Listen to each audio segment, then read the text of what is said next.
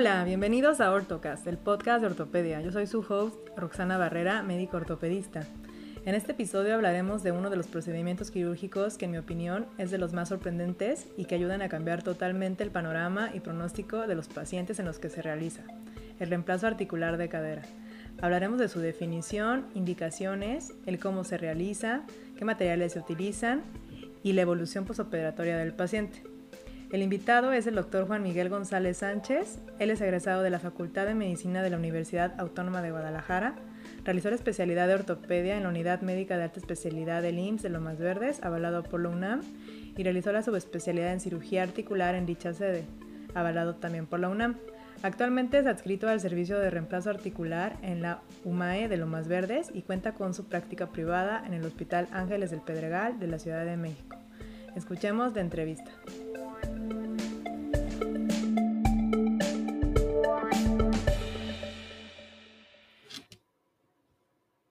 Hola, bienvenidos a Ortocast, el podcast de ortopedia. Muy agradecida con todos los que han seguido escuchando nuestro podcast y cada vez con temas más interesantes.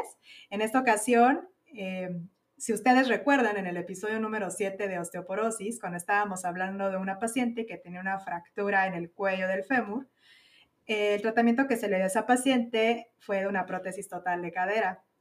Y yo les dije, les voy a traer a alguien que sea un experto en el tema y pues bueno, finalmente ya lo tenemos. Esa fue la razón por la que busqué al doctor Juan Miguel, que estoy muy orgullosa de que pues en algún tiempo, ya digamos que cuando yo era eh, un médico 08, él andaba por ahí de residente y estoy muy contenta de poder este, compartir este, este episodio con él. Muy orgullosa de que de que opera muchas prótesis a la semana, muchas prótesis en todo el año. Y pues por eso se los traje. Muchas gracias, doctor Miguel, por estar aquí. Te lo agradezco. Gracias, doctora. Es un placer y muchísimas gracias por la invitación. Y pues bueno, para ir calentando ahora sí la garganta y que podamos abrirnos con más facilidad, siempre a todos los invitados les hago tres preguntas. Y pues la primera pregunta que les hago es, ¿cómo fue su camino para encontrar la especialidad de ortopedia? Y en tu caso, ¿por qué te decidiste a los reemplazos articulares? Bueno, yo desde chico, yo siempre quise estudiar medicina, ¿no? En la casa tengo un gran ejemplo, mi papá, y siempre quise estudiar medicina. Yo me dediqué mucho a hacer deporte cuando estaba mucho más joven, obviamente, y parte de eso era deportes de contacto siempre me interesó mucho la parte de la medicina deportiva.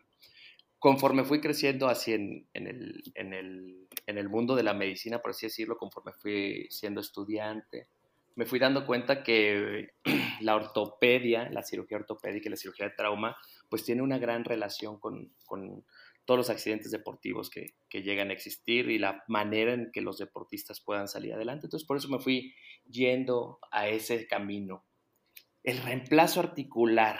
Yo conocí como tal el reemplazo articular poco antes de entrar a la residencia y me impresionó lo bueno que es, ¿no? Lo bueno que es con los pacientes, de un día para el otro, el paciente que sufría de un dolor muy importante de rodilla, de un dolor muy importante de cadera, al día siguiente se paraban y no sentían tanto dolor, ¿no? Entonces decías, bueno, ¿es magia o qué es? ¿no? Ya después lo fuiste entendiendo y creo que así fue como me fui por el camino del reemplazo articular. Me encanta la resolución que tiene, que tiene este tipo de cirugía en la vida del paciente, sobre todo en la calidad de vida del paciente, ¿no? Oye, este, y pues ya recordando estas épocas, digamos que cuando empezaste tu residencia y que estabas ahí, que entraste a lo más verdes, ¿no? Que llegaste como un R1, ¿qué consejo te hubiera gustado que te dijeran o qué te gustaría decirles a todas aquellas personas que, igual como tú, les llama la atención este tipo de, patologías, este tipo de especialidad? Primero, antes que nada, algo con lo que yo, obviamente, pues es parte del juego que existe entre los especialistas, ¿no? Pero que tenemos la idea de que los ortopedistas no sabemos de nada, ¿no? Y más bien sí debemos de saber de todo, ¿no? Nosotros, en el caso, en mi caso, los pacientes que más, que más tratamos nosotros, pues son pacientes geriátricos, son pacientes mayores de 50 años que tienen muchas comorbilidades y muchas veces te, te quedabas antes de que, pues es que qué le dan para la presión arterial, qué es lo que está tomando, qué se le puede hacer. A lo mejor no darle el tratamiento uno, pero entenderlo. Y sobre todo las patologías de fondo que tienen este tipo de pacientes, no para darles tratamiento, sino para saber qué es lo que puede pasar con nuestro paciente, ¿no? No nomás hacer nosotros como que, ah, vamos a operarlo y nos olvidamos de todo, ¿no? Eso a mí me gustaría que, que la gente que alguna vez quisiera estudiar este, traumatología, ortopedia, se les quede bien grabada en la cabeza. Y me hubiera gustado mucho que a mí me lo hubieran dicho, ¿sabes? Que no somos nada más, eh, como dice uno de mis profesores, changos operadores, ¿no? Tenemos que conocer a fondo al paciente y todas las patologías que tiene para saber que parte de nuestro éxito en la cirugía depende mucho de entender todo eso y sobre todo porque son pacientes pues de la tercera edad la mayoría, ¿no? Sí, típico de que siempre, bueno, de broma, ¿no? También lo has escuchado tú, que si no es de hueso, no sé de eso. No sé de eso, así es. ¿No? Pero pues nosotros nos reímos, pero obviamente sabemos que, o sea, al igual que tú, cuando yo llegué de residente y que empecé a, a ver los conceptos de los principios biomecánicos de, la, de las osteosíntesis, como que me quedaba así de, órale, o sea, yo no sabía que esto existía, ya sabes que había ciencia detrás de poner un tornillo, de poner una placa, de, los ángulos, ¿no? Entonces, o sea, en realidad pues sí involucra muchas cosas, no es solo ahora sí que jalar y poner yesos y, y poner placas así nada más y usar el perforador y se acabó, o sea, va más allá y creo que es un punto muy importante que, que todos que todos deben de saber, ¿no? Porque muchas veces se ve como algo muy de nada más puro yeso y puro puros hombres fuertes y eso, ¿no? Pues Así es, quitar ese pues concepto sobre todo de los hombres fuertes, ¿no? Porque realmente pues lo vemos, lo ve usted que es ortopedista y todas mis compañeras que son cirujanas ortopedistas, pues realmente no es tanto la fuerza, sí tiene mucho que ver la maña que utilizamos, ¿no? Exacto. Oye, y este, y ahora sí quiero que me hables un poco ya de lo que haces aparte de, de poner prótesis. ¿Qué más haces en tu vida? ¿Qué otras, qué otras cosas te gusta aparte de la ortopedia? Pues yo soy un apasionado del, fútbol. La verdad es que puedo ver el fútbol mil veces en el día. Veo el resumen, veo el partido, veo la previa, veo el post, veo los comentarios, ¿no? Me encanta mucho ver fútbol y me encanta mucho jugarlo. Ya no tenemos tanto tiempo como antes, ¿no? Pero por ahí todavía cuando podemos sacamos una que otra, una que otra zapato ahí lo desempolvamos y vamos a tirar patadas, ¿no? Que es bien importante y es el complemento. Ahorita que estuvimos en la pandemia, pues era así como que, ¿qué más hacemos? No es nada más trabajo, pandemia, que cuídate, que esto. Si hace falta mucho, mucho la distracción. Soy muy feliz de estar con mi familia, de compartir tiempo con ellos, tanto mi familia que tengo aquí en la Ciudad de México como mi familia que, está en Guadalajara que ahí con, con, ellos voy cada 15 días y la verdad, pues compartirle el tiempo que tenemos libre con ellos, me gusta. Tengo un perro ahorita que estás escuchando ahí, tengo un perrito también pequeño, que me encanta salir a pasear, a pasear con él también. Más o menos es lo que, lo que me gusta. Me gusta la lectura, la lectura que sea fuera de lo que tenga que ver medicina, ¿no? Porque hay tiempos para todo, hay tiempo para leer los artículos que tenemos que leer de, de, de, en cuanto a las artroplastías, ¿no? Porque la información de la artroplastía, todos los días sale nueva información y me gusta mucho leer eso, pero sobre todo pues alguna otra cosa, ¿no? libros que, que me encuentro, que me recomiendan, a veces ver una que otra película basada en algún libro de los que hemos leído, cosas por el estilo son lo que me gusta hacer para dispersarme un poquito de, de que aunque no parezca, pues sí es algo estresante entrar a quirófano, ¿no? Claro. Oye, ¿y este, y qué equipo te gusta o a quién le vas? O a ver, platícame de eso. Esto sí, no, soy muy orgulloso, no es el mejor equipo ni siquiera de, de, la ciudad, ¿no? Pero yo soy del Atlas, de los rojinegros del Atlas. Soy de Guadalajara, entonces toda la vida he sido rojinegro de corazón, ¿no? Y no es, un equipo que gane, no, gane, no es un equipo que gane muchos partidos, mucho menos que gane muchos campeonatos, ¿no? Pero ahí estamos al pie de cañón siempre, yendo a apoyarlos cuando se puede ir a los estadios, aquí en la, en la casa, su casa cuando gusten. Cuando hay un partido es como si yo estuviera en el estadio, ¿no? Pobres de los vecinos. O sea, que típico que cuando es, el mundial, por ejemplo, y está México, o sea, eres mega apasionado de ese tipo de eventos, por ejemplo. Sí, sí me gusta bastante. Y cuando puedo acudir a algún, algún partido, aún así no sea de mi equipo favorito, la verdad es que lo disfruto, me gusta mucho ver y me gusta mucho analizar el fútbol, ¿no? Mucho tiempo me dediqué al fútbol y la verdad pues es algo que no, que no, que no fácil se, se olvida, ¿no? Es una pasión que no fácil se olvida, no soy apasionado de agarrarme a golpes, ¿no? Pero sí soy de los que a veces le grita a la pantalla al árbitro a los jugadores, ¿no? Entonces es parte de, de, lo que me entretiene y lo que me, de lo que me relaja un poco, ¿no?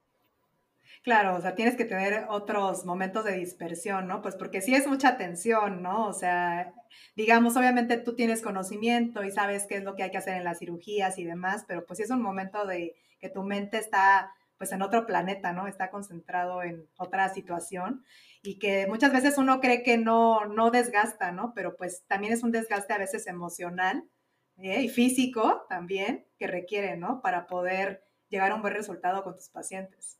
Claro, uno entra y a veces lo platico con los residentes, ¿no? Uno parece como que estuviera muy tranquilo, pero la verdad es que por dentro pues tiene muchos pensamientos.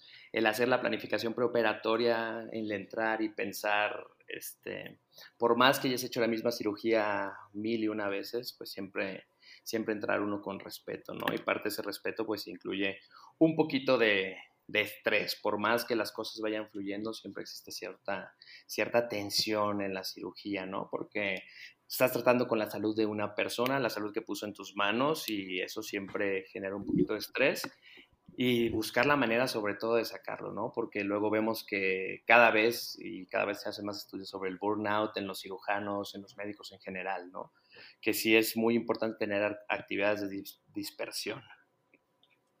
Oye, pues ya, este, ahora sí que empezando nuestro tema del día, ahora sí, eh, vamos a, tratar de analizar, digamos, un paciente que generalmente puede llegar pues a muchos consultorios de ortopedistas, ¿no? A veces también pues llegan con los médicos generales, ¿no? Pues por ese tipo de molestias.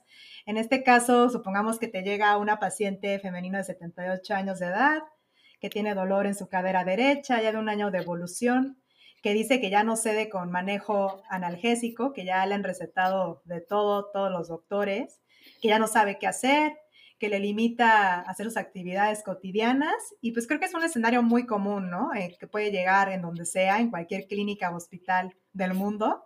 Y para ti, ¿qué sería el primer paso a seguir con este tipo de pacientes? Como todo, pues siempre conocer los antecedentes del paciente, ¿no? saber que no haya tenido alguna enfermedad autoinmune, por ejemplo, algún tipo de artritis o alguna de las múltiples artropatías inflamatorias que pueden existir, algunos usos de sustancias que nos pueden hacer que haya un poquito de desgaste más acelerado, incluso otras este, enfermedades como las necrosis avasculares y sobre todo las actividades que hace la paciente. Por la edad, más o menos, yéndonos a los 78 años, pues por lo, más general en este tipo de pacientes, pues es la osteoartrosis, ¿no? Como le llaman en Estados Unidos la osteoartritis, o la artrosis de la cadera, ¿no? Esto es lo, principal que pensamos en este tipo de pacientes. Lo que más me importa, como tú ya lo, ya lo mencionaste, doctora, es la, el dolor cuándo se presenta el dolor, si el dolor va acompañado de las actividades, si el dolor va acompañado del descanso, si con el descanso mejora, si la paciente se despierta en la mañana, siente un poquito de molestia, empieza a caminar, empieza a hacer sus actividades, le deja de doler y de repente así nos dicen los pacientes, no, no, doctor, nada más me enfrío y vuelve el dolor a la cadera. Muchas veces el dolor pues ya se instala de, de manera cotidiana y con movimientos tan simples. Nosotros pensamos que nada más es cuando caminan, ¿no? Nada más pensamos que es cuando van caminando y empiezan con un poquito de claudicación, de cojera, ¿no? Pero no, muchas veces la, artrosis, el desgaste articular, nos lleva a actividades tan simples como el atarnos las, las agujetas, ponerlos los calcetines, estar sentados en alguna silla alta, nos, nos, empieza a limitar ese tipo de actividades, no nada más es el dolor cuando ellos van caminando, ¿no? Son cosas que nosotros tenemos que tomar en cuenta y preguntárselo al paciente para nosotros más o menos evaluar qué función tiene esa cadera en ese paciente y qué calidad le está dando su cadera a los pacientes en este caso, ¿no? Y digamos, cuando tú ya tienes un paciente en tu consultorio con este tipo de, de sintomatología, ¿Qué es importante buscar en todos estos pacientes en la exploración física o qué te ayuda, qué datos te importan para poder saber qué le vas a hacer? Lo primero, como ya comentamos, el tipo de dolor, las características que tiene el dolor. Y que muchas veces es que nos podamos nosotros confundir la, el desgaste articular con algún otro tipo de los, de los padecimientos que nos pueden dar coxalgia, ¿no? Como puede ser desde alguna hernia de disco, alguna sacroileitis, algún síndrome piramidal, algún ya en, el paciente ya, ya mayor es muy, son raras las lesiones laborales, pero podría existir alguna lesión del labrum, que es, una, que es un tejido que está ahí en la cadera, pero sobre todo, pues descartar los otros tipos de diagnósticos, ¿no? Y más allá, pues el, el, diagnóstico, el famoso diagnóstico de la hernia de disco, ¿no? Que tengan alguna hernia de disco que le esté haciendo una compresión radicular y que se muestre con ese tipo de dolor, porque el dolor muchas veces en nuestros pacientes puede correr desde la ingle, que ellos les dicen, el dolor me empieza en la ingle, ya ves, me corre hacia, hacia la rodilla, por la parte de adentro de la pierna.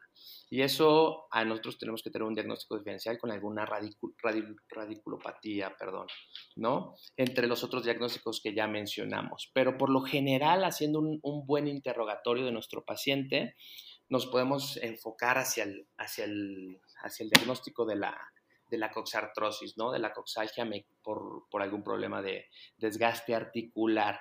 Porque si no se acompaña ni de debilidad, no se acompaña ni de parestesia, no se acompaña de, de algún otro síntoma neurológico que los pacientes con alguna radiculopatía lo manifiestan, ¿no? Entonces, haciendo un buen interrogatorio, nosotros nos podemos ir enfocando hacia el diagnóstico de coxartrosis. Y digamos que ya, eh, como lo mencioné, mencioné, en el principio, ya esta paciente pues ya, ya no cede su dolor con manejo desinflamatorio convencional, ya digamos que se agotaron todos los recursos y pues ahora obviamente quiere, se tiene que buscar la causa, ¿verdad? Digamos que ya le descartaste eh, clínicamente alguna característica. Eh, en cuanto a estudios de gabinete, ¿qué es lo que le solicitas a estos pacientes? Lo más simple y lo primero que nosotros siempre le pedimos es una radiografía simple de pelvis, una P de pelvis. En esa nos vamos a dar cuenta de, cómo están esas articulaciones coxofemorales, que es la, que la unión entre el fémur y, y, el hueso coxal, la cabeza, con el hueso con el acetábulo, que es lo que nos forma la articulación de la cadera.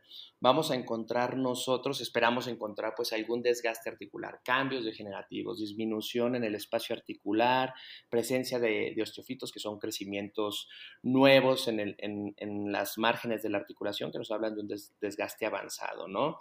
Y depende qué tan desgastado esté, puede incluso haber pérdidas óseas, ¿no? Puede incluso que la parte del techo, que es donde se recarga la cabeza femoral, en el acetábulo se empieza a comer un poquito en, etapas avanzadas, ¿no?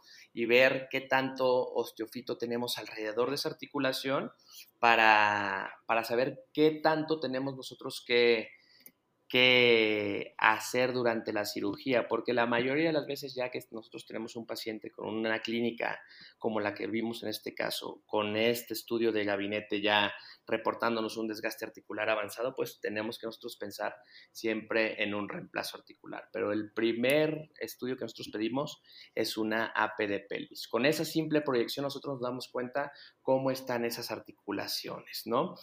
En ocasiones, dependiendo de la deformidad, no es el caso en las artrosis, pero puede ser el caso en las, en las artrosis que vienen, en las artrosis secundarias a la necrosis vascular o en las displasias del desarrollo de la cadera que ya en pacientes tan, tan avanzados a veces no los encontramos, pudiéramos llegar a pedir alguna tomografía una tomografía, pues que son una reconstrucción con varios, varias radiografías que podemos hacer de nosotros de, de esa articulación para a veces ver los defectos que tenemos en la cadera y si estamos pensando en algún tratamiento quirúrgico, pues empezar nosotros a hacer nuestra planificación. Pero lo primero y lo más simple que podemos pedirle nosotros, una radiografía simple de pelvis. Oye, ya, nos, ya adentrándonos el tema específico de la prótesis total de cadera, ¿nos podrías explicar en qué consiste esto? O sea, ¿por qué le llaman así? ¿En qué consiste? ¿Qué se hace? ¿Qué haces tú ¿no? en, tu, en tu consulta, en tu quirófano diario? Claro, pues la prótesis total de cadera o la ortoplastia total de cadera es una cirugía donde nosotros removemos el cartílago ya lastimado con unos pedazos de hueso, tanto de la cabeza femoral como del acetábulo, ¿no? Y al quitar nosotros esos cartílagos, disminuimos el dolor y tenemos que sustituirlos con unos componentes metálicos o plástico, dependiendo qué es lo que nosotros vamos a, a utilizar. En la parte del acetábulo ponemos algo que se llama copa acetabular, que da la función en vez del acetábulo, que es como un receptáculo, ¿no? Más o menos, un, una semiesfera que está dispuesta a recibir la cabeza femoral, que en este caso también va a ser, va a ser artificial. La copa depende de nosotros que decidamos antes de, la cirugía. Pueden ser copas cementadas o pueden ser copas no cementadas, ¿no? Depende de si es con cemento o no sin cemento el, material. Por lo general, las copas mm, cementadas son un polietileno, un plástico, un polietileno, polietileno que usa un cemento metilmetacrilato para pegarse hacia el hueso y en la parte del fémur lo que hacemos es cortamos parte del cuello femoral que lleva incluso la cabeza y trabajamos ese, ese fémur para colocar un vástago. Ese vástago va dentro del hueso que también puede ser cementado o no cementado, todos son de metal. Y a estos a su vez se unen con una cabeza. Esa cabeza va a ser la función del movimiento y esa cabeza también puede ser de varios materiales, puede ser de cerámica, puede ser de metal, ¿ok? Eso es la prótesis total de cadera. Necesitamos poner la copa acetabular, el vástago femoral unidas con una cabeza. ¿Por qué decimos la prótesis total de cadera? Porque hay hemiartroplastías, hay artroplastías donde nosotros nada más cambiamos la parte de la cabeza femoral y del, y del fémur, del cuello que cortamos, lo sustituimos y solamente colocamos la mitad de la prótesis, una hemiartroplastía. Y la artroplastía total lleva también el trabajo de la copa acetabular, el trabajo en el acetábulo. Oye, y en, digamos, en tus procedimientos que haces cotidianamente, tú tienes, eh, bueno, hay diferentes tipos de abordajes, ¿no? Que se pueden realizar para tratar este tipo de procedimiento. Eh, hay controversia en cuanto a cuál es mejor, en cuanto a cuál te da ventajas, desventajas y demás. Eh, ¿Tú, cuál es tu experiencia en cuanto a estos abordajes? Bueno, el abordaje que yo realizo es el abordaje lateral directo. Es un abordaje que, nos, que no encontramos ninguna estructura neurovascular este, en el camino, por ende es un poquito más, más noble, obviamente pues tiene sus, sus contras, ¿no? Por la zona en la que entramos, muchas veces los pacientes quedan con un poquito ligera cojera, que es lo que muchas veces los que no son partidarios del abordaje lateral directo critican, ¿no? Realmente pues es a lo que uno está acostumbrado y, y siempre nos lo dicen los cánones, ¿no? Es el abordaje que el cirujano se sienta cómodo con este. Si me dices, muchas veces el abordaje posterior, que es el abordaje más utilizado en el mundo, pues muchos son defensores de eso. Nosotros pues no, no hacemos abordaje posterior, porque durante mucho tiempo hubo estudios que era, el, era el abordaje que más luxaciones, que dentro de las complicaciones de las prótesis, las luxaciones es una, nos podían presentar, ¿no? Pero después había estudios donde decían, no, pues es que es donde más donde más luxaciones hay, porque es el que más se utiliza en el mundo, ¿no? Conforme se empezó a hacer abordaje de otro tipo, abordaje lateral directo, abordaje anterolateral, pues empezaron a ver que pues no era tanto por el abordaje, aunque sigue teniendo una alta incidencia de, de luxaciones por ser el que más se utiliza, ¿no? Nosotros por escuela, la verdad, que es lo que lo que, lo que cabe aquí. Utilizamos el abordaje lateral directo, es un abordaje donde nosotros vemos de frente la acetábula, podemos trabajar nuestro, nuestro fémur sin ningún problema y si tenemos algún tipo de, complicación que tengamos que extender los abordajes, pues se pueden extender sin ningún problema. Últimamente, en los últimos años, está muy en boga el abordaje anterior, que es un abordaje que no agarra ningún músculo y que los defensores del abordaje anterior eh, nos comentan que para la recuperación es mucho mejor, ¿no? Pero lamentablemente pues aquí no tenemos tanta, tanta experiencia, pero no dudo que en un futuro pues sea el abordaje que todos nosotros vamos a estar utilizando, ¿no?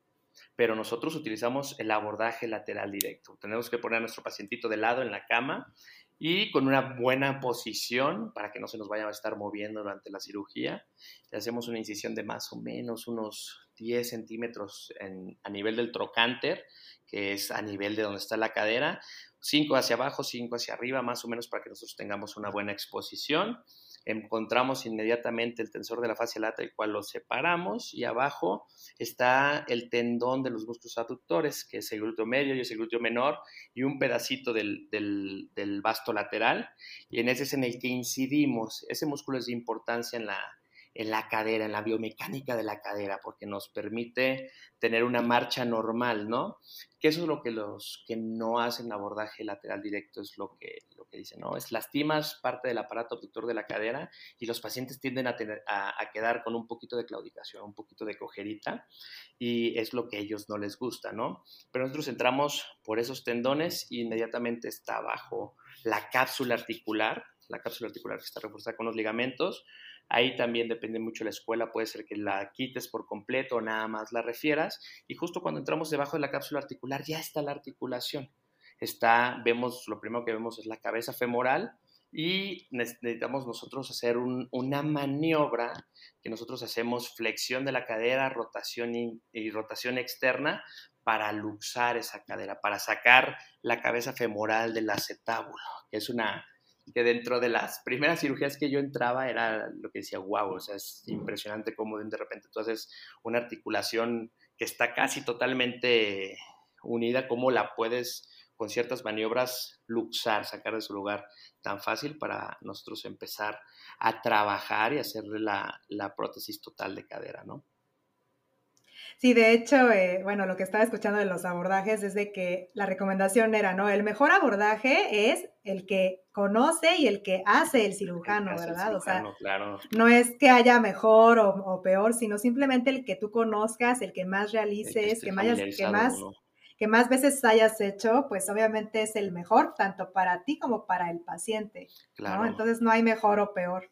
Sí, no, no, el, definitivamente con el que está acostumbrado el cirujano. En nuestro caso, pues hacemos el abordaje lateral directo, que la cirugía de cadera tiene una curva de aprendizaje bastante, bastante, bastante larga, ¿no? Pero una vez que la dominamos, pues realmente el abordaje es, es, no es sencillo, nunca es sencillo, pero cada vez te sientes más cómodo con el abordaje, cada vez te tardas menos al realizarlo, ¿no? si de repente dices, bueno, es que yo quiero empezar a hacer otro abordaje que nunca he hecho porque lo vi en un video, porque nada más fui a una conferencia, entonces nuestro tiempo quirúrgico se puede alargar de a lo mejor a veces que nos tardemos hora y media, dos horas, nos empezamos a tardar cuatro o seis horas, eso en detrimento siempre de nuestra cirugía, ¿no? Con complicaciones como las infecciones, que son complicaciones catastróficas en, en la cirugía de reemplazo articular. Por eso es lo mejor, como usted dice, ¿no? Como dicen los cánones. El mejor abordaje es el que está acostumbrado el cirujano, el que domina. Oye, y pues es, es bien sabido y todos eh, lo hemos leído de que una eh, correcta planeación prequirúrgica hace que haya un éxito, ¿no? En la cirugía. Eh, ¿Cuáles son, digamos, tus pasos o qué haces para que tu cirugía sea un éxito? Bueno, siempre hay que revisar las radiografías primero, ¿no? La radiografía nos va a decir qué es lo que nosotros tenemos que hacer. En el caso de la cirugía de reemplazo total de cadera, pues hacemos una planificación ya sea en papel o ya muchas veces la hacemos en la computadora, que es metemos las imágenes y tenemos nosotros ya las plantillas de, las, de los componentes que vamos a utilizar. Entonces, esas plantillas nos van diciendo aproximadamente qué número de prótesis va a ser. ¿Qué número? Porque las prótesis, es como un ejemplo para que nos entiendan, las prótesis vienen como los zapatos, ¿no? Vienen en cierta, el mismo modelo, pero en diferentes tallas, por así decirlo, ¿no? Para que nos, para que nos entiendan. No es la misma la prótesis que le vamos a poner a un paciente que tiene, o sea, sí es el, es el mismo tipo de prótesis, pero no es el mismo tamaño de prótesis para un paciente que mide 1,90 como para una paciente que puede medir 1,55, ¿no? Es el mismo modelo de la prótesis, pero en un tamaño diferente. Entonces nosotros lo que hacemos es agarramos la radiografía ya sea digital, porque últimamente ya casi todo es digital, ¿no? O ya sea en físico y tenemos nuestras plantillas. ¿Qué hacemos nosotros? Los famosos calcos, ¿no? La planificación preoperatoria en papel. Agarramos la radiografía, agarramos un papel mantequilla y calcamos la radiografía y nosotros ponemos nuestras múltiples plantillas que están calibradas de acuerdo a cómo viene calibrada nuestra, nuestra radiografía cuando es en caso de papel o en la computadora, pues ya el, el, programa que, que, tenemos, que existen muchísimos programas de planificación preparatoria para, para cadera, este, metemos nada más la radiografía, nos pide ciertos unos ciertos sitios en la, radio, en la radiografía, ciertas marcas, las ponemos y nos da un aproximado de qué tamaño de prótesis va a ser, ¿sale? O sea, si nuestro paciente va a necesitar una, una copa acetabular, que es la que ponemos nosotros en la parte de arriba, una copa acetabular 48, o si va a ocupar una 54, si el vástago va a ser un vástago 3, si va a ser un vástago 5, qué tanto nosotros vamos a tener que comer de hueso, tanto del acetábulo, dónde vamos a tener que hacer nuestro corte a nivel del fémur, para nosotros tener aparte de ir un poquito más, más fluidos durante la cirugía, pues tener un buen resultado postoperatorio, ¿no? Yo muchas veces le comento a, mis residentes, a los que entran conmigo a cirugía, pues que, que lo bueno y lo malo de la cirugía de reemplazo articular, como de la mayoría de las cirugías que nosotros hacemos en la ortopedia, es que son, son cuestionables, son criticables, ¿no? No criticables en el mal sentido, ¿no? Sino que nosotros analizamos nuestros resultados postoperatorios que tenemos que tener ciertas, ciertas medidas para saber que, que, tuvimos un éxito y esas medidas las tenemos que nosotros planificar desde antes, es decir, yo necesito que mi copa acetabular me quede con esta inclinación, con esta anteversión, que necesito que esté apoyada en tales lados, mi vástago tiene que ser de esta medida y la longitud de las extremidades me tiene que quedar más o menos así con este tipo de cabeza, ¿no? Y eso lo hacemos desde antes de la cirugía, digo, en papel puede ser, o en la computadora, que ya cada vez es más usado, y esos resultados tienen que ser muy aproximados en el, en el postoperatorio, ¿no?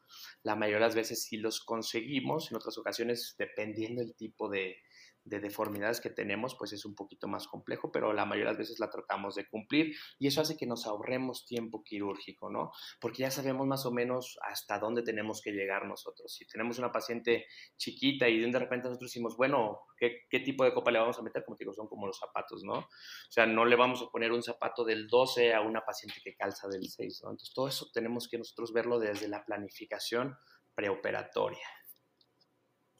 Claro, porque también eh, en cuanto a esta cirugía, la primera cirugía que le hagamos al paciente, si en algún futuro, que pues inevitablemente va a pasar, o sea, obviamente queremos que dure el mayor tiempo posible en las mejores condiciones esta prótesis, pero pues cuando ya nos toque o le toque a otra persona, ¿no? Porque puede ser que no te toque a ti mismo operar a esa paciente. Ahí vienen las eh, cirugías de revisión, ¿no? Donde ya aumenta la complejidad. Aumenta mucho la complejidad y sobre todo, pues eso va a ser cada vez más y más, va creciendo la cirugía, la cirugía de revisión porque va creciendo la cirugía de reemplazo total. Antes los reemplazos totales los hacíamos en pacientes de la tercera edad, que todavía es lo que tiene la idea, ¿no? Una prótesis es para pacientes ya que no hacen mucha actividad, pero no, cada vez ponemos prótesis a pacientes más jóvenes. El ende que pongamos prótesis a, más, a pacientes más jóvenes es que en un tiempo menor, no en un tiempo menor, perdón, en una edad menor, ya no vamos a hacer revisiones en pacientes de 70 años, al rato vamos a hacer revisiones en pacientes de 50 años que todavía son activos. Entonces, es bien importante mantener todo eso para saber que tengamos que hacer una revisión en, mucho, en muchos años y que esa prótesis que nosotros pongamos dure, como te digo, bastantes años para que el paciente no tenga que acudir a una cirugía de revisión de manera temprana. Oye, recordando un poco, digamos, de la indicación de la prótesis en cuanto a si es cementada o no cementada, ¿tú nos quieres compartir alguna información respecto a eso?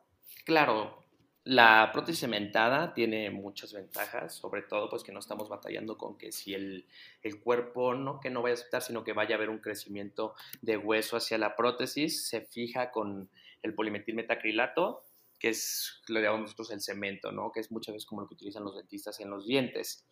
Y vaya la, la, redundancia.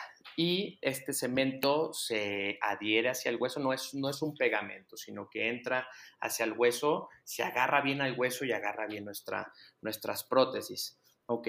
Las prótesis cementadas, lamentablemente, pues tienen un, no una menor no una menor expectativa de vida, pero sí tiene un poquito más de problemas a largo plazo, ¿no? Que la principal complicación a largo plazo, los aflojamientos asépticos, es decir, que el paciente se empiece a aflojar la prótesis. Entonces, el cemento, por eso es que no lo decidimos usar tanto en pacientes tan, tan jóvenes. En pacientes jóvenes nosotros preferimos utilizar prótesis no cementadas. Tenemos nosotros ciertos criterios que utilizamos, criterios radiológicos que utilizamos para saber si vamos a utilizar una copa cementada o una copa no cementada.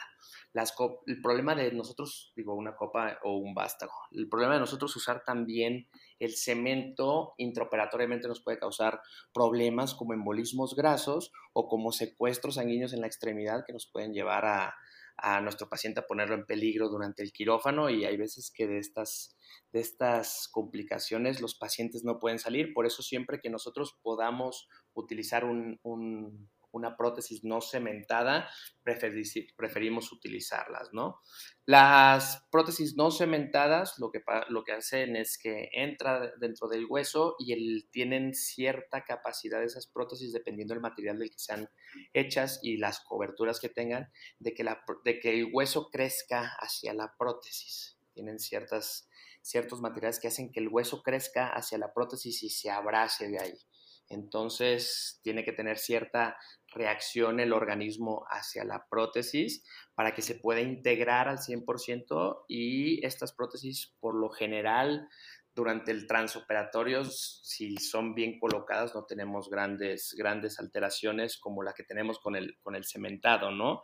Que tenemos que tener mucho cuidado en nuestros pacientes y muchas veces, por más cuidado que tengamos en los pacientes, en, durante el cementado puede ser algún embolismo graso, puede ser algún, algún secuestro sanguíneo en la extremidad y poner en peligro, en peligro de muerte al paciente. Entonces, nosotros lo que tenemos es que siempre que podamos utilizar un, vástago no cementado, una copa no cementada, lo utilicemos y es en caso de que nosotros requeramos alguna revisión más adelante, muchas veces es más fácil que nosotros quitemos la copa, la copa sin cemento o el vástago sin cemento y que tengamos una pérdida ósea mínima ya que como les comentaba hace ratito, el cemento entra hacia el hueso y se agarra. Entonces, cuando nosotros tenemos que quitar ese cemento, ese, ese componente cementado, muchas veces podemos tener pérdidas óseas importantes que de una cirugía de revisión nos pueden este, poner en un poquito más de predicamentos, ¿no?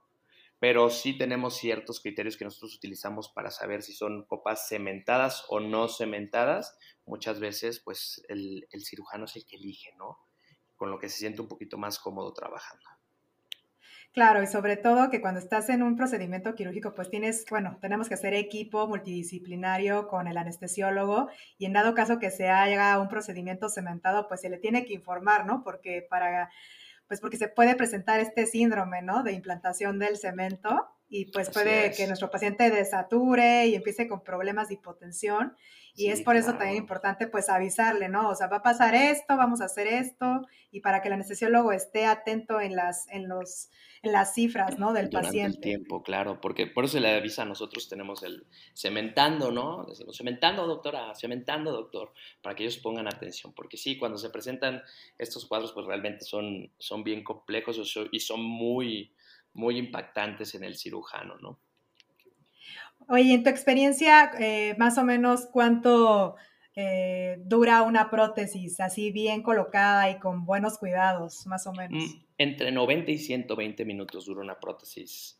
Este, que digamos nosotros no vamos a la carrera, vamos haciendo bien las cosas, vamos, duramos entre 90 y 120 minutos, que es más o menos lo recomendado. Yéndonos más se tarda, yo siempre le digo a los pacientes, se tarda lo que se tenga que tardar, ¿no? No son enchiladas, no podemos decirle al paciente, nos vamos a tardar hora de 30, pero más o menos eso es lo que nos tardamos. Obviamente, claro, depende de la complejidad, ¿no? Si ya tenemos que hacer más cosas, hay más defectos, pues siempre nos, nos lleva un poquito más de tiempo, ¿no? Pero una cirugía primaria aproximadamente que no sea compleja entre 90 y 120 minutos. También procuramos no ir tan lento porque mientras más tiempo esté el, el paciente en sala, quirófano abierto, las posibilidades de que exista algún proceso infeccioso, más allá de los 120 minutos está, está bien descrito que puede haber procesos infecciosos, ¿no? Entonces, eso es lo que queremos evitar porque la infección es de las cosas más catastróficas que nos pueden pasar. Pero bueno, como nos podemos tardar 90 minutos, podemos tardar 3 horas. Depende mucho la complejidad del caso, ¿no? Y, los, y, los, y los contratiempos que se puedan presentar también en quirófano, ¿no? Ya suponiendo que ya terminaste tu procedimiento quirúrgico, ¿cuáles son los pasos ya posteriores a las horas, días siguiente, semanas siguientes de la colocación de la prótesis? Bueno, en el, en posoperatorio inmediato, lo que nosotros tenemos que siempre checar al paciente, pues los datos de bajo gasto, ¿no? Porque la cirugía de reemplazo total de cadera es una cirugía que tiende a tener un sangrado entre los 200 y los 500 mililitros. Entonces la pérdida sanguínea a veces puede ser importante y que nuestro paciente pueda empezar este, con datos de choque, hipovolémico de grado 1, ¿no? Desde, desde cosas muy pequeñitas, que es más difícil que empiece con, con datos de, de, de, bastante, bastante intensos, ¿no? Entonces, estar vigilando eso, por lo general, al día siguiente nosotros lo que hacemos es una biometría hemática para saber qué tanto sangró el paciente, para saber los, los niveles de hemoglobina y ver si no necesita algún tipo de transfusión, tanto para mantener bien, bien el gasto cardíaco como para que nosotros tengamos menos complicaciones en el, en el posoperatorio inmediato, ¿no? Si el paciente y las condiciones no lo, no lo, permiten, el paciente al día siguiente de su cirugía lo paramos a caminar con ayuda de terapia física, como usted decía hace ratito, el, el abordaje multidisciplinario, siempre tener a nuestro terapista físico de cabecera para que él te ayude, ¿no? Hay que poner al paciente a hacer ejercicios de movilización activa, activa asistida, si es que no alcanza a, a hacer los arcos de movilidad completo y empezar al paciente a pararlo, a que tolere carga de peso y que pueda caminar al paciente. La mayoría de los pacientes al día siguiente pueden estar dando pasos con andadera, siempre y cuando sus condiciones generales no los permitan, ¿no? Porque estamos hablando muchas veces de pacientes ya de la tercera edad, con comórbidos, que a veces la cirugía les, les pone una paliza, por más que no parezca que la cirugía evolucionó bien, pues sí el, el cuerpo reacciona de una manera diferente y muchas veces les cuesta un poquito de trabajo, pero lo más normal es que el día siguiente se paren a caminar y puedan estar haciendo ejercicios, su biometría hemática para saber que no tengamos que realizar ningún tipo de, de transfusión sanguínea y el manejo antibiótico para evitar algún proceso infeccioso. Eso es el día siguiente, ¿no? Nuestros pacientes pueden durar un día o dos días en, en, hospital, dependiendo del caso, dependiendo cómo vayan evolucionando. A veces puede que duren un poquito más de tiempo, mientras no se presente ninguna, ninguna complicación. Por lo general, a las 48 horas de cirugía, pues los, los damos de alta, ¿no? Y en casa, básicamente, pues es la curación de, de, de, la, de la herida quirúrgica, que podemos utilizar puntos, podemos utilizar grapas, lo que sea necesario con el cirujano y mantener la herida bien cubierta, Depende, a mí en mi caso no me gusta que se descubran los primeros cinco días, los dejo bien limpios cuando se van a casa, los cito a los cinco días de la consulta y ya los empiezo a dejar que empiecen a hacer, hacer cierto tipo de curaciones con agua, jabón, microdacin durante el baño, ¿no? Y seguir con sus ejercicios de rehabilitación. Parte muy importante aquí pues es el manejo farmacológico y el manejo mecánico para evitar alguna trombosis venosa profunda o alguna tromboembolia pulmonar, que son de las complicaciones más frecuentes en el posoperatorio. Se forman, la cirugía per se pues es trombogénica, la cirugía de reemplazo articular. Entonces, tenemos que tener mucho cuidado con la formación de coágulos en las extremidades inferiores que nos puedan dar ahí una trombosis venosa profunda o que ese coágulo se nos vaya hacia los pulmones y nos cause una tromboembolia pulmonar que pone en peligro la vida. ¿Qué nosotros hacemos? Pues medidas mecánicas principalmente. Primero les colocamos unas medias de compresión que las tienen que estar utilizando durante bastante tiempo y además utilizamos anticoagulantes. Hay bastantes anticoagulantes en la, en la industria farmacéutica con, el que con la que el médico se sienta más familiarizado es el que va a utilizar, ¿no? Y ese sí tiene que llevar un buen proceso de, de, dosis para evitar este tipo de, de, cuestiones, que es lo que nos puede poner en peligro en el posoperatorio, ¿no? Y que el paciente siga haciendo sus ejercicios. Esto es bien importante porque muchas veces los pacientes del, de esta edad pues son un poquito son un poquito renuentes porque de un de repente empieza a cambiar la dinámica, ¿no? Ya no son los, los que ellos están a cargo, sino más bien ya son sus familiares, sus hijos, sus sobrinos los que están a cargo y les empiezan a presionar de, haz tus ejercicios, tienes que hacer esto, párate a caminar y el paciente entra en una etapa de rebeldía, ¿no? De rebeldía tardía en el que no, yo no voy a hacer lo que me está diciendo él, yo voy a estar haciendo lo que a mí, lo que a mí se me antoja. Entonces empieza a ver unos cambios de la dinámica familiar que son, que son que son interesantes de que los estudiemos, porque no nada más es que veamos al paciente, nosotros lo operamos y ya, póngase a caminar, está caminando, ¿qué más quiere? No, hay que ver al paciente, porque muchos pacientes caen en una etapa de depresión después de la cirugía, los pacientes mayores, que hay que tener mucha atención, por eso el enfoque multidisciplinario pues es importantísimo en, en esta cirugía, como en todas, ¿no? Y son cosas que nos pueden llevar a que a pesar de que hayamos tenido un adecuado éxito en nuestra cirugía, pues el paciente no tenga lo deseado de, esa cirugía, ¿no? No cumplamos las expectativas a, fondo del paciente.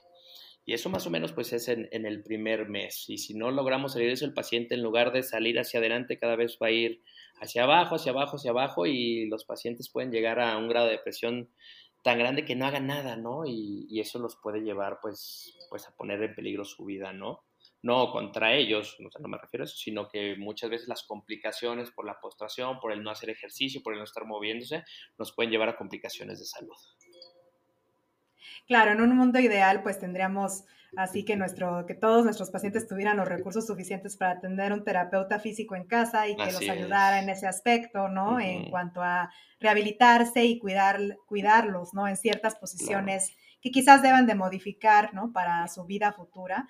Pero, y claro, pues también obviamente tú con tu paciente, como tú lo vas a seguir viendo, pues también verlo como forma global, no como nada más la prótesis, ¿no? Entonces, como tú mencionas, pues hasta su estado emocional, ¿no? Todo eso lleva a que se recupere el paciente y pueda, porque el objetivo de esta cirugía, pues es que él recupere pues la funcionalidad que tenía y que viva claro, sin que haga sus actividades, eso, así es.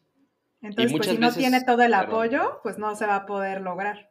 Adelante. Y muchas veces, pues saber las expectativas del paciente desde antes, ¿no? Bueno, usted quiere que la operemos, parte importante, como ya lo mencionó usted, doctora, es quitarles el dolor, ¿no? Pero ¿qué más quiere hacer usted, señor? No, pues es que yo me quiero operar para volver a correr maratones, yo me quiero poner una prótesis para volver a, jugar fútbol, pues no, ser bien conscientes con las expectativas del paciente y saber hasta dónde vamos a llegar y nosotros hacérselo claro, ¿no? Porque muchas veces por el afán de operarlos me dicen, no, si usted va a hacer otra vez su vida normal, no va a tener ningún cambio. Y la verdad es que tener una prótesis dentro del cuerpo, una prótesis de cadera, sí tiene ciertas limitantes, ¿no? Y más, por ejemplo, la gente que, está acostumbrada a hacer actividades deportivas, entonces hay que ver un poquito de cambio ahí, cambia un poquito la dinámica. Saber qué tanto pueden hacer los pacientes y qué tanto no, porque muchas veces los operamos y que les decimos, no, pues ya no puede hacer nada usted, ya no se puede ni agachar a poner sus zapatos. Y eso el paciente que era totalmente independiente, pues sí lo puede volver a un estado así como decir, bueno, pues es que para que me operé, pues ya no puedo hacer nada. Y, y les borra muchas veces de la cabeza el hecho de que las que la cadera les dolía bastante, que su calidad de vida ya no era buena y con la cirugía les quitamos ese de dolor, pero les, les impedimos muchas otras cosas que hagan que ellos tenían como el deseo de hacer porque no se los explicamos nosotros desde antes de la cirugía y entonces no tenemos los resultados óptimos, ¿no? Los resultados óptimos a nivel, a nivel psicológico, porque muchas veces digo, podemos tener nuestra prótesis excelente, que esté funcionando al 100, pero si, si emocionalmente el paciente no está bien, pues realmente no nos, no nos va a ayudar de nada que le hayamos puesto una prótesis. Y eso es parte importante de lo que nosotros tenemos que hablar con nuestro paciente antes de la cirugía. Sí, porque, también como mencionas, ¿no? Luego hay pacientes jóvenes, no necesariamente son este, de la tercera edad, que se tienen que tratar con un reemplazo articular. y, por ejemplo, muchas veces no consideras, bueno, yo hasta hace poco lo escuché en una plática, pues de que el punto, ¿no? De que hables con tus pacientes, por ejemplo, si tienen pareja, o sea, hasta ese aspecto de que si van a poder seguir su vida, pues su vida sexual, ¿no? o aspectos que a veces no se tocan, ¿no? Como que se tienen que hablar también con el paciente, o sea, cosas tan personales, ¿no crees? Claro, todo eso se tiene que tener en cuenta. Y hay muchos estudios que hacen sobre la calidad de la, de la vida en pareja con los pacientes posoperados y la verdad es que pueden hacer muchas cosas, obviamente se tienen que tener ciertas ciertas este, cuidados con su, con su nueva cadera, con su prótesis, pero la verdad es que la vida en pareja muchas veces no se afecta y muchos de los, de los estudios hablan de eso, que como quita mucho el dolor, la intimidad de los pacientes pues es, un, es mucho mejor, ¿no? En, la mayoría de los casos. Obviamente, nosotros tenemos con mi terapista y de cabecera, tenemos una, una, una infografía de las mejores posiciones cuando tienen una, una, prótesis de cadera, que es importante hablar, ¿no? Que muchas veces no le, no le damos la importancia, los pacientes no, no preguntan por, por timidez, Y es importante, ¿no? Es bien importante que ellos lo sepan. Y más como usted dice, doctor, muchos son pacientes jóvenes que tienen muchas cosas por hacer, ¿no? Y de repente dices, bueno, ya le voy a poner una prótesis y usted ya no va a poder hacer este tipo de actividades, usted ya no va a poder ir a correr, ya no va a poder ir a jugar fútbol, pero entonces si no podemos hacer todo esto, entonces, ¿qué sí puedo hacer, doctor? Ah, pues prótesis nomás para que camine sin dolor. No, hay muchas cosas y muchas actividades que nosotros podemos encaminar al paciente a que haga siempre y cuando se las expliquemos, ¿no? Claro. Oye, Miguel, pues ya para ir cerrando, ¿te gustaría concluir con algún punto, algo que quieras decir? Bueno, pues me, a mí me encanta la, cirugía de reemplazo articular. La verdad es que yo casi vivo por esto. Y a todos los que nos estén escuchando, que se informen, que vean, que si tienen la posibilidad de entrar a alguna cirugía, entren para que les empiece el amor, ¿no? Por el reemplazo total de cadera. A final de cuentas, pues la pirámide va invirtiéndose, ¿no? Ya cada vez somos menos jóvenes, ya cada vez somos más personas este, mayores con limitaciones, con algún tipo de artrosis, ya sea de cadera, ya sea de rodilla, que este, vamos a requerir algún reemplazo total de cadera o reemplazo total de rodilla. Cada vez son mejores las prótesis que hacen, es muchísimo dinero el que se invierte en investigación en la, en la artroplastía total y cada vez las prótesis van a durar más años, que eso es lo que, lo, que, lo que se intenta con eso, ¿no? Que las prótesis duren más años, que los materiales sean más compatibles. Entonces es un es, un, es una área de la ortopedia que está en constante crecimiento y que abarca muchísimas cosas, no nada más decir, es el hueso, ¿no? Como decíamos hace rato, decir, no es hueso, no sé de eso, que abarca muchísimas cosas en el aspecto del paciente. Y yo quedo a sus órdenes, pues si alguno tiene alguna duda, alguna pregunta, algo que quieran comentar. ¿Dónde te pueden encontrar quien tenga alguna duda? Bueno, pues pueden encontrarme en mis redes sociales, en el Instagram como Dr. Miguel González T.I.O en mi Twitter, que me pueden encontrar como Doctor González Teio. Ahí tengo una página de, internet que se llama www.gonzález-ortopedia.com. Ahí pueden encontrar toda mi información, así como información de mis consultorios. Pues muchas gracias. Y pues bueno, como mi conclusión sería de que como siempre tenemos que hacer una valoración individualizada a cada paciente que tenemos que hacer trabajo multidisciplinario con todos los demás especialistas para que nuestro paciente tenga el mejor éxito de esta, pues ahora sí que maravillosa cirugía que existe, de las más maravillosas que existen porque ponen al paciente al otro día a caminar, ¿no? Que fue de las primeras cosas que a mí me sorprendió cuando era interna, que los veía caminar al otro día, algo increíble. Bien, claro. Y este, y pues muchas gracias, doctor Miguel. Toda la información del doctor se las voy a poner en mi página de internet. Eh, también en, el, en Instagram. Eh, a todos recuerden que si me siguen por favor en mi cuenta de Instagram en arroba ortocastnet y también mi, tengo mi página www.ortocast.net en la cual ponemos eh, un resumen del tema que se habla, los datos del doctor con el que entrevistamos y síganos en todos los las plataformas donde escuchan su podcast, en Spotify, en Google Podcast, en Apple Podcast o donde quiera que encuentren su podcast. Muchas gracias a todos por escucharnos. Si llegaron hasta este punto, es muy amable a todos y los queremos mucho. Bye.